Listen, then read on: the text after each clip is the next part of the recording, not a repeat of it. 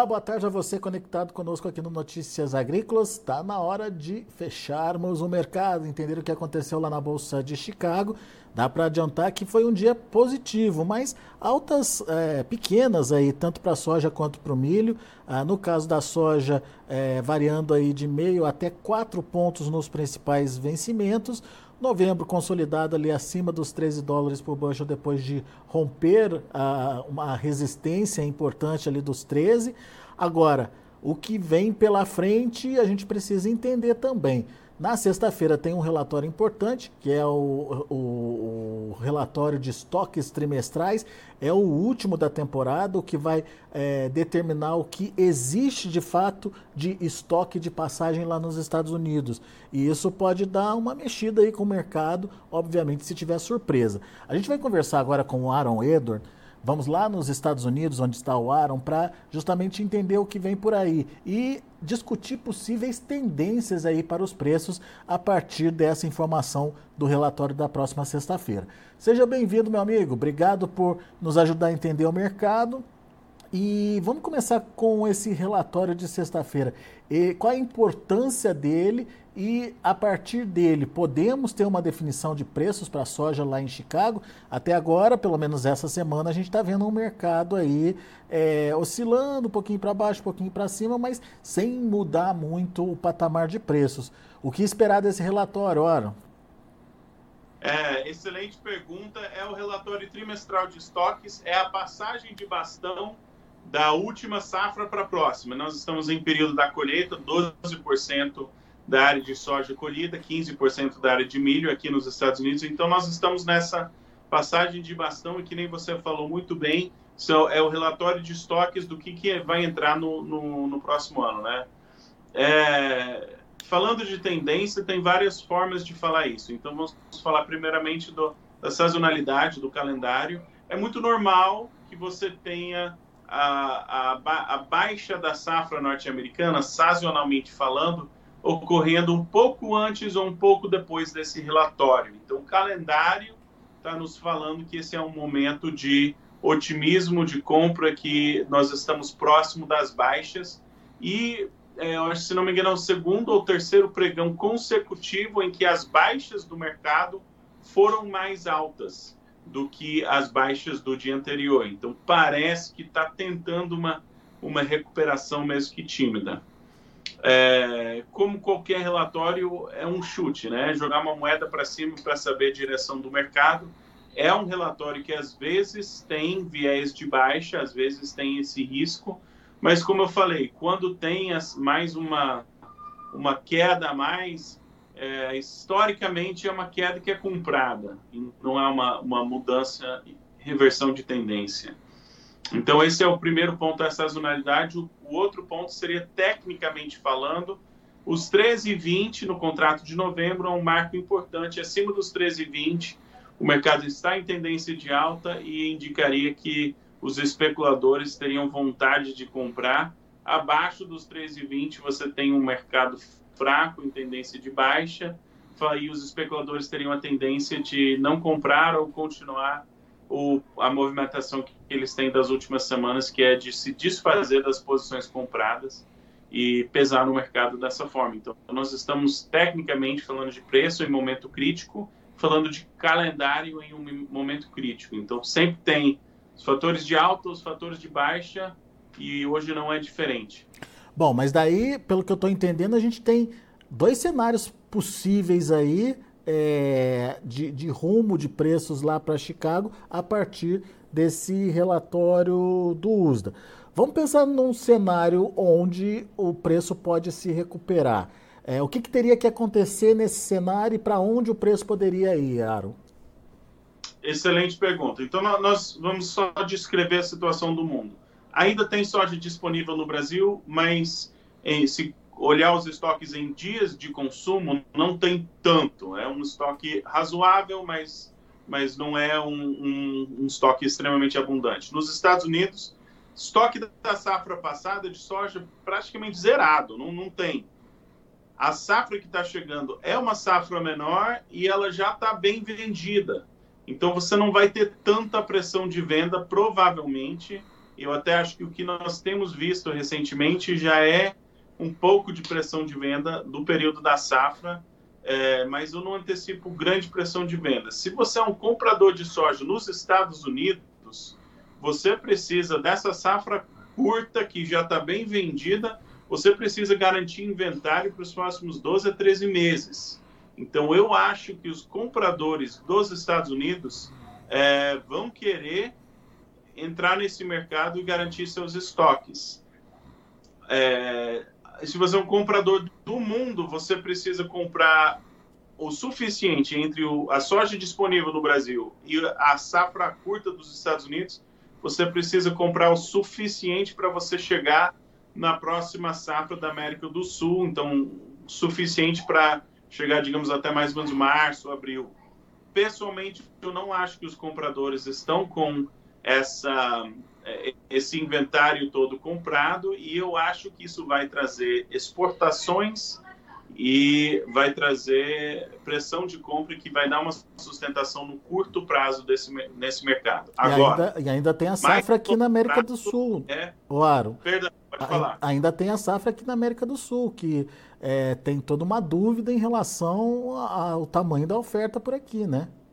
Exatamente. Não é, não está garantida, né? não está uhum. nem plantada. É, então, tem, tem muita incerteza, muito chão ainda pela frente. Dez dias de estiagem, será que esse comprador não fica nervoso? E lembrando que o mercado muitas vezes ele exagera tendências. Então, ah, o comprador fica nervoso, compra um pouco, aí o especulador fala, não, vai para 14. Aí dá uma arrancada a mais. Então, no curto prazo, eu sou otimista em relação ao mercado. Falando de 2024, provavelmente nós vamos estar em um cenário de reposição de estoques de soja a nível mundial e nós vamos estar em um cenário mais folgado para os fundamentos da soja, então não, não teria tanto otimismo de preço a partir da chegada da próxima safra no hemisfério sul. Nesse e cenário, nesse... De Desculpe, pode Sim. complementar, desculpe. Muitas vezes a, a, movimentação do preço antecede isso. Então não precisa colher a soja para deixar o mercado tranquilo, basta ser, ter a, a confiança que essa soja está chegando. Né? Tá. Nesse cenário que você descreveu, esse é um cenário de alta dos preços, onde, é, enfim, a, essa necessidade ou essa incerteza faz gerar necessidade de compra, faz voltar a participação de fundos, faz romper aí os 13 dólares e 20 que você colocou como um, um ponto importante aí uh, de, de análise aí para o mercado. Rompendo esse patamar, para onde o preço pode ir, oh, Aaron? É, são, são comportamentos do mercado, então não é que, que é uma garantia, mas rompendo os 13,20, muito provavelmente capital especulativo que, que vendeu ou abandonou sua posição comprada nessa baixa, muito provavelmente vai entrar comprando de novo. E se esses fundos comprarem, não, não é difícil chegar de novo nos 3,50, 3,70, talvez até 14 dólares. Para mim não está fora de cogitação ainda com o que nós, nós sabemos, mas tem que lembrar que, que é um mercado para se acompanhar e para aproveitar essas oportunidades de venda quando elas existem. É muito normal que você teria um, as altas, é, uma arrancada de altas oportunidades de venda no período de desenvolvimento da safra brasileira. Então, é, fim de outubro, no, qualquer momento em outubro, né? Atrasou o plantio, é a primeira oportunidade. É novembro, dezembro, janeiro, você tem incerteza sobre a safra brasileira. Isso pode trazer é, recuperação do mercado e oportunidade de venda. Muito bem.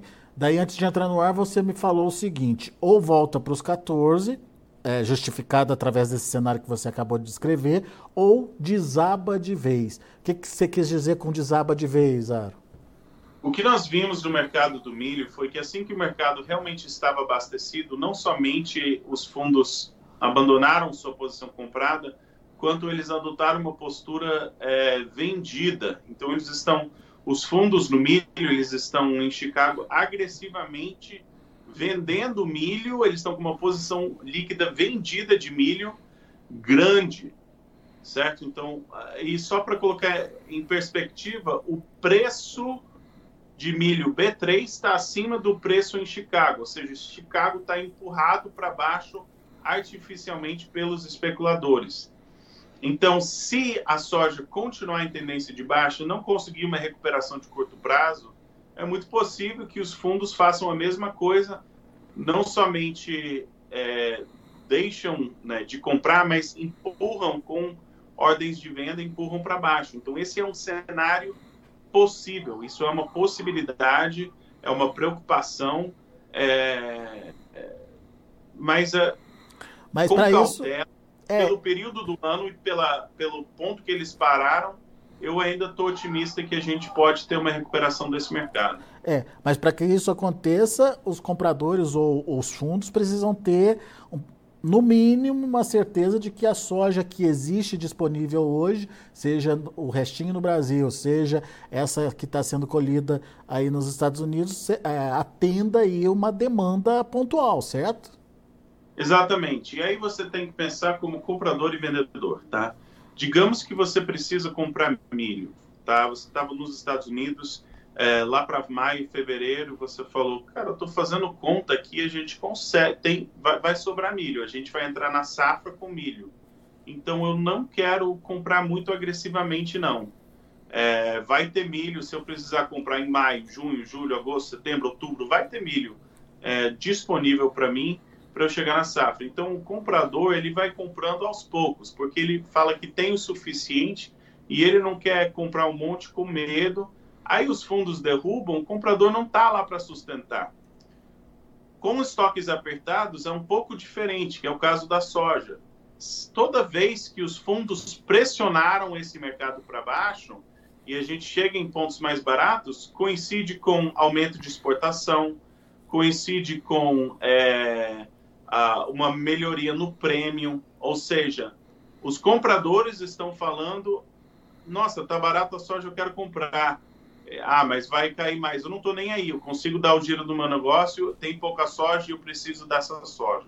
Então, para mim, no curto prazo, nós ainda estamos em um cenário, na minha opinião, em que a demanda vai trazer sustentação para o preço é, pelo menos até não tem a segurança dos compradores de que eles conseguem chegar na próxima safra. Muito bem. Ou seja, você está mais otimista nesse curto prazo com os preços, mas daí você falou que para a safra que vem a história é outra.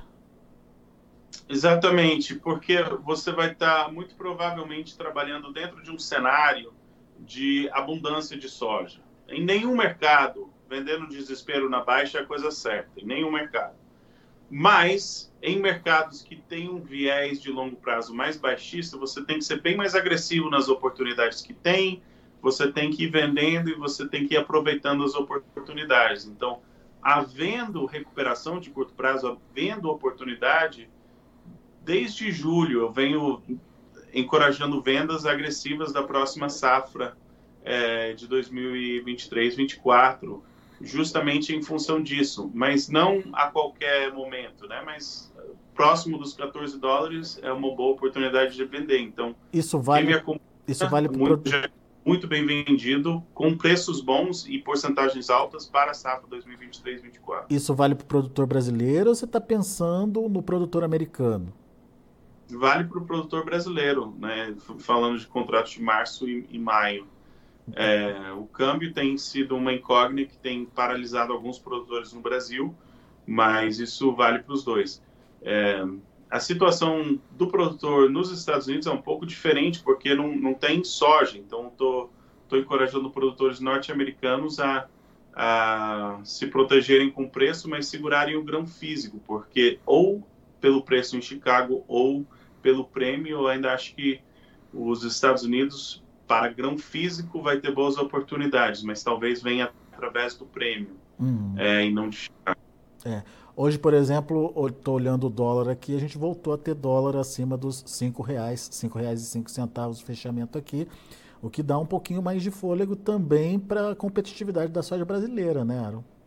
Sim, e, e o prêmio também, é, a tendência do prêmio é fortalecer. Esse, esse, esse, esse, esse jogo do prêmio, para mim, até meados de novembro você consegue ter o risco-benefício a favor de você otimi ser otimista em relação à recuperação do prêmio. Chega um ponto depois desse ponto que, que nem tanto. Ou se não vem pelo prêmio, às vezes Chicago recuperou e o prêmio não, mas o, o preço ainda é, é atrativo, né?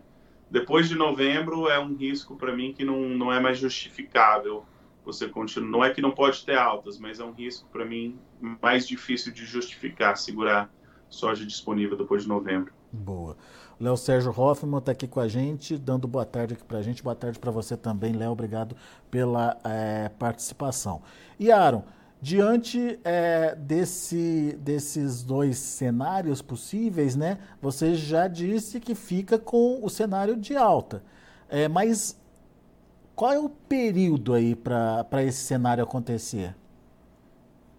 É, é, muito normal você ter uma, já começar a ter uma recuperaçãozinha em outubro. Então, faz essa baixa da soja, aí chega na metade da colheita, aí todo mundo preencheu os contratos, aí o comprador fala, nossa, eu acho que o resto está indo para o armazém do produtor, aí ele fala, não, vamos, vamos dar uma vamos dar uma comprada aí para a gente ficar com um pouquinho mais de controle de grãos, porque se for para o armazém do produtor já é, já é mais complicado a gente negociar com ele depois, né? Então, Muitas vezes, em outubro mesmo, a gente começa a ter uma recuperação e, e preços mais atraentes, outubro, novembro. Isso é muito normal do período do ano. Então, se passar outubro, se, se não tiver uma recuperação dentro de, de poucas semanas, para mim é vale uma palavra de cautela de que talvez há uma mudança de tendência e, e, e vamos, né, vamos nos preparar para isso. Mas não é novidade que o Brasil deve ter uma safra grande ano que vem. Essa é a expectativa hoje. O, então, o que, que vai mudar? Provavelmente, nossa, talvez a safra brasileira vai ser um pouco menor. Então, com o que nós sabemos hoje, antes do plantio, nós estamos esperando uma safra grande. E se essa safra ficar menor? O que, que isso afeta nos preços? O que, que oferta na, afeta na demanda, né? Então, para mim, qualquer choque tendência seria de, de uma alta. Muito bom. Meu amigo, obrigado mais uma vez pela sua participação aqui com a gente. Aaron Edward trazendo as informações do mercado, uh, obviamente é, traçando pontos ou trazendo pontos de análises muito importantes. O Aaron ele está ainda otimista em relação aos preços, pelo menos é, nesse curto prazo, nesse próximo mês aí de outubro. Ainda temos é, possibilidade de ver Chicago é, voltando a subir, mas para isso precisa romper um nível importante aí dos 13,20, é, nível de preço para o vencimento novembro. Então é um ponto para a gente observar aí e uh, acompanhar até o ponto do mercado conseguir romper aí essa resistência. Obrigado, Aaron. Volte sempre. Abraço. Abraço para você. Tá aí Aaron Edward aqui com a gente trazendo as informações do mercado. Ah, temos também a participação da família Burgel, ano muito complicado, vamos em frente, é isso aí, não dá para baixar a cabeça não. E o Ricardo Basso dando boa tarde aqui para a gente também, boa tarde para você também, é, Ricardo, obrigado aí pela participação de vocês aqui no nosso chat, tá certo? É, são essas as informações do mercado. Deixa eu passar para vocês os números de finalização da safra lá na Bolsa de Chicago. É, um dia positivo aí para soja e milho, ganhos relativamente pequenos, mas positivos, enquanto o trigo teve um dia de queda. Vamos ver? Olha aí na tela, novembro, 13 dólares e 3 centes por bushel, uma alta de meio pontinho. Janeiro subiu já dois pontinhos a 13 dólares e 23 centes por bushel. O março, 13 dólares e 35 centes por bushel, alta de 3 pontos. O maio, 13,44, alta de 4 pontos. Esses são os números do mercado da soja. Vamos ver agora o milho, como estão os negócios para o milho lá na Bolsa de Chicago. Milho também encerrando aí de forma positiva, dezembro 4 dólares e 83 centes por bushel, 3 pontos e meio de alta, março 4,98, alta de 3 pontos mais 75, o maio 5 dólares e 6 centes por bushel, subindo 4 pontos, e o julho 5 dólares e 11 centes por bushel, 4 pontos mais 25 de elevação. E agora, para finalizar, a gente tem também a, a variação ou a, a, precificação do trigo nesta quarta-feira lá na Bolsa de Chicago. Como eu disse, trigo ficou aí no vermelho. Dezembro fechou com queda de 9,5 pontos a 5 dólares e 79 centos por bushel. O março 6,07, 6 dólares e 7 centos por bushel, queda de 9 pontos. E o maio 6,26, caindo 7 pontos mais 75. Tem o julho também, que fechou com queda de 6,5 pontos a 6 dólares e 37 centos por bushel. Muito bem, são já os números de fechamento do mercado. Temos aqui também uma última participação do Marco Andreasa. Boa tarde, amigo. Boa tarde para você, Marco. Obrigado pela audiência. Não esqueça, você que está no YouTube, acompanhando a gente aí pelo YouTube, não se esqueça de fazer a sua inscrição no canal para a gente aumentar a nossa comunidade aí uh, no YouTube. E não se esqueça, obviamente, de deixar o seu joinha, o seu like aí para a gente porque a partir é, desse like a gente vai conseguir distribuir melhor as nossas informações, melhorando os nossos algoritmos aqui, combinado? Obrigado aí é, pela participação de todos vocês e não se esqueçam de é, se inscreverem no canal. Daqui a pouco a gente volta com outras informações e mais destaques aqui no Notícias Agrícolas. Obrigado pela companhia. Amanhã tem Bom Dia Agro para você também a partir das 8 horas da manhã. Espero você.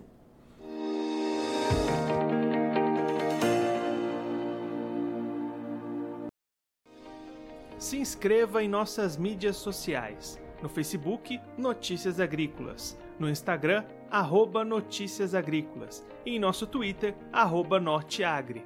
E para não perder nenhum vídeo, não se esqueça de nos acompanhar no YouTube e na Twitch, Notícias Agrícolas Oficial.